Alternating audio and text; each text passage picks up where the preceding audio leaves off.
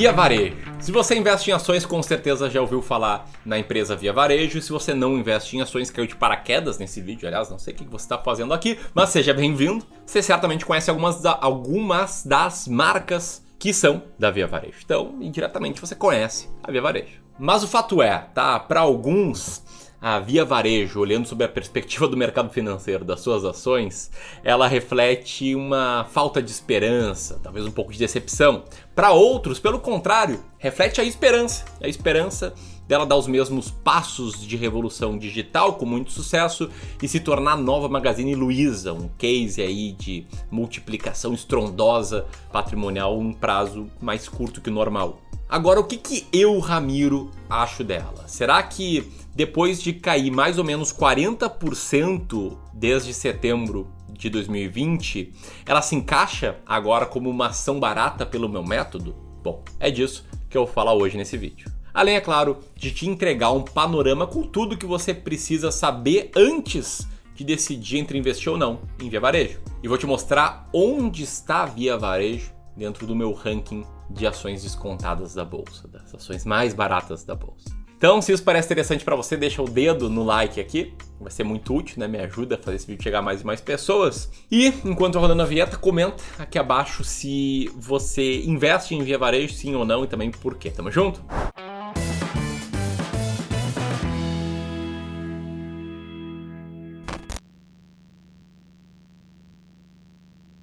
Tá, então vamos lá. Primeiro, antes de mais nada, eu quero falar sobre a empresa Via Varejo, tá? A Via Varejo é um conglomerado enorme de marcas gigantescas do setor de varejo, né? O nome deixa isso muito claro.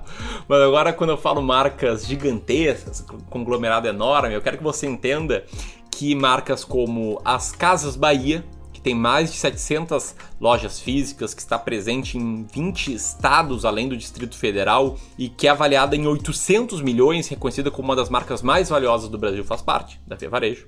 Assim como a Ponto Frio, que tem mais de 250 lojas físicas nas regiões Sudeste, Sul e Centro-Oeste, é uma das varejistas líderes de mercado. A Bartira, que é a maior fábrica de móveis do Brasil e da América Latina, com 1.500 colaboradores e que produz cerca de 750 produtos por hora e é responsável por cerca de um terço, 35% das vendas de imóveis da Via Varejo, e também o Extra, que está há mais de 16 anos aqui no mercado, que comercializa uma ampla gama de produtos, desde produtos automotivos, fraldas, móveis, enfim, coisa para casa, coisa para caramba, e que em 2013 foi o primeiro e-commerce a começar uma plataforma de marketplace. Estamos falando brevemente sobre essas marcas que estão embaixo do guarda-chuva da Via Varejo. E a Via Varejo ela surgiu ali no ano de 2010, quando as Casas Bahia, né, do, da família Klein, se associou com o Ponto Frio, que era propriedade do GPA, o Grupo Pão de Açúcar,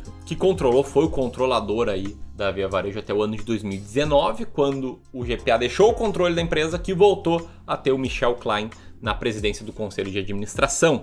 E como você já deve ter percebido, você encontra lojas das marcas da Via Varejo aí por todo o Brasil, são mais de 100 lojas físicas. Em praticamente todos os estados, como mostra aqui esse mapa interativo do site de relação com investidores da Via Varejo. Essa é uma dica que vale para todas as empresas, tá? Se você quiser conhecer um pouquinho melhor elas, esses dados que eu estou trazendo aqui, tudo eu tirei lá do site de relação com os investidores ou do formulário de referência, que é um documento PDF enorme que a empresa explica tudo sobre ela, é muito bacana aí para você entender bem assim como funcionam as empresas. Não precisa ler de todas, não, você não vai ter tempo para isso. Mas acho bem interessante se você quiser conhecer um pouquinho mais do detalhe alguma empresa. Mas vamos lá, tá? O fato é que Via Varejo foi uma ação que foi muito negociada, teve muita liquidez ao longo dos últimos anos e ela é queridinha por muitas pessoas. Né? E eu vejo que muito dessa popularidade da Via Varejo foi o reflexo do case da Magazine Luiza. Foi um case, é uma empresa que era barata lá nos anos de 2016, 2017, era barata na casa de turnaround virou um caso de expansão digital que criou muito valor para os acionistas. E aí, embora eu, Ramiro, veja com bastante ceticismo esse tipo de case, né, com coisas só qualitativas do tipo, ah, a Magazine Luiza fez, então esses caras aqui que são do setor, têm bastante experiência, vão fazer também. Negócio de coisa muito mais quantitativa, mais preto no branco, eu vejo isso como um pouco de investimento de esperança, mas eu preciso ressaltar que a Via Varejo tem suas forças inegáveis, né? Capilaridade, mil lojas pelo país, ela vende 4 mil televisões por dia, vende mais celulares por ano do que a população inteira de Portugal, tem um comércio digital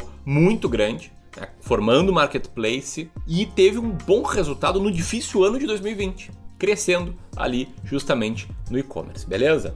Dito isso, vamos fazer um gancho aqui com as ações da Via Varejo. Uma coisa é a empresa, e eu discordo daquela ideia de você comprar uma empresa que você gosta, não importa o preço. Outra coisa é você olhar para as ações né? Qual a liquidez? Se são ordinárias, são preferenciais? Qual o preço da empresa? E aí tomar suas decisões.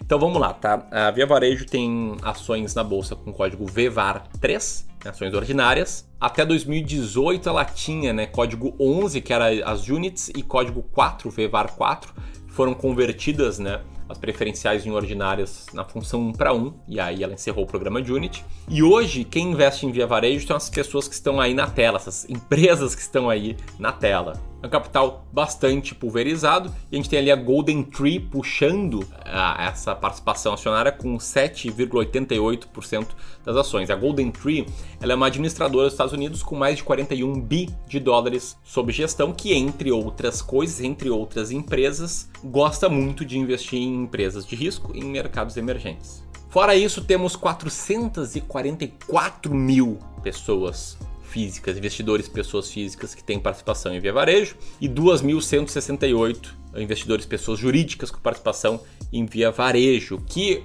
olha só, nessa tabela dá para ver como é que ela está em relação ao setor, né, com preço para o valor patrimonial um pouquinho menor, com um preço para o lucro um pouquinho menor e um EV/EBITDA um pouco maior. Outra coisa legal dá para ver aqui falando das ações é o desempenho, a performance histórica da Via varejo aí nos últimos anos. Eu peguei esses dados aqui do Economática, tá? Numa comparação com o Ibovespa e com o CDI na base 100. O Varejo se multiplicou por quase 5 aí nos últimos 5 anos. Não foi uma Magazine Luiza, mas trouxe um bom ganho de capital para quem investiu nela 5 anos atrás. Lembrando que a situação era bem desafiadora, bem caótica 5 anos atrás. Então, o investidor que foi contra o senso comum, ele acabou tendo bons dividendos Aí, não literalmente, tá? Não literalmente, porque quem investe na Via Varejo uh, não vê cair dividendos e juros sobre capital próprio na sua conta desde 2018, e assim como todo o setor de varejo, não é um setor conhecido ou reconhecido pelo grande pagamento de dividendos.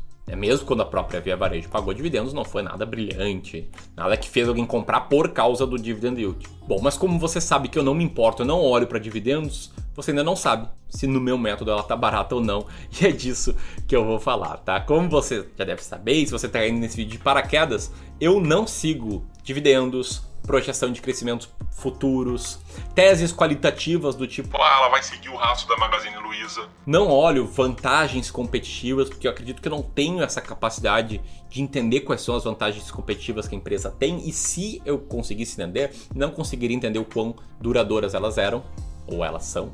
Enfim, só uma, uma e única coisa para mim importa na hora de investir uma ação, que é se ela está descontada ou não, se ela está barata ou não. Eu tenho uma carteira de ações brasileiras que contém aí 20 diferentes ações que são ações baratas. E eu uso o método para encontrar as ações mais baratas da bolsa. O método que eu estou explicando nessa semana. Não nessa semana que eu estou gravando o vídeo, mas nessa semana que o vídeo vai ao ar. Que ontem rolou a primeira aula, eu tenho certeza que foi um sucesso. E nesse meu método eu escolho aquelas que são as ações mais baratas na bolsa, porque acredito. As ações mais baratas vencem as ações mais caras. Olha nesse gráfico aí, linha azul, ações mais baratas, linha vermelha, ações mais caras. Ou nessa tabela aqui, comparando desde 2013 até 2020, ações baratas com retorno anual na faixa de 25% ao ano contra 15% ao ano das ações mais caras. Então, embora retorno passado não seja garantia de retorno futuro, o que a gente viu consistentemente nos estudos que a gente fez aqui é que cesta e carteira de ações baratas vencem. E quando eu falei que tá rolando esse evento, você precisa participar. Você precisa apertar aqui, ó, colocar teu nome e teu e-mail na página que vai abrir, entrar lá no grupo de WhatsApp do evento e receber não só acesso às aulas em primeira mão, como acesso a materiais extras complementares, a resumos. Cara, tudo isso é gratuito, sem enrolação. Muito conteúdo gratuito, muito conteúdo gratuito, estou entregando ouro. E aí quem quiser seguir comigo, quem quiser ter maior acompanhamento, quem quiser ir além, aí vai ter sim a parte paga. Tô deixando claro aqui, não tô enganando ninguém a partir da segunda-feira que vem, a partir do dia 26 que a gente vai abrir aí as inscrições para o curso Descomplicando o Mercado de Ações. Mas ponto é. Ramiro, me diga, depois de tudo isso, a Via Varejo está barata ou não pelo seu método? Hoje, a Via Varejo não se encaixa nos critérios como uma ação descontada. E pelo contrário, ela está bem cara, numa posição bem ruim. Olha só, aqui tem nosso ranking de investimento em ações e a Via Varejo está lá na 87 posição e eu compro as 20 mais baratas. Então ela está longe de ser comprada por mim no meu fundo, por mim pelos meus clientes. Ah, Ramiro, isso significa que ela vai cair. É claro que não. Significa que no meu método para selecionar ações baratas, meu método que me dá clareza, que me mostra o que fazer, ela não se encaixa, só isso. É justamente por isso que ela não faz parte da carteira do meu fundo de investimentos em ações, entendeu? Espero que você tenha curtido esse vídeo. Se você curtiu, deixa aqui teu comentário, compartilha com seus amigos que investem em Via Varejo para eles entenderem né, como é que a gente pensa, se ela tá barata ou não. E acompanha lá imersão ações mais baratas da bolsa, tenho certeza que pode mudar a tua vida. Tamo junto? Eras isso, mudar a tua vida como investidor, né? não vai mudar a tua vida real, mas mudar a tua forma como você enxerga o mercado. Tamo junto, o link tá aqui. Grande abraço, até mais, tchau, tchau.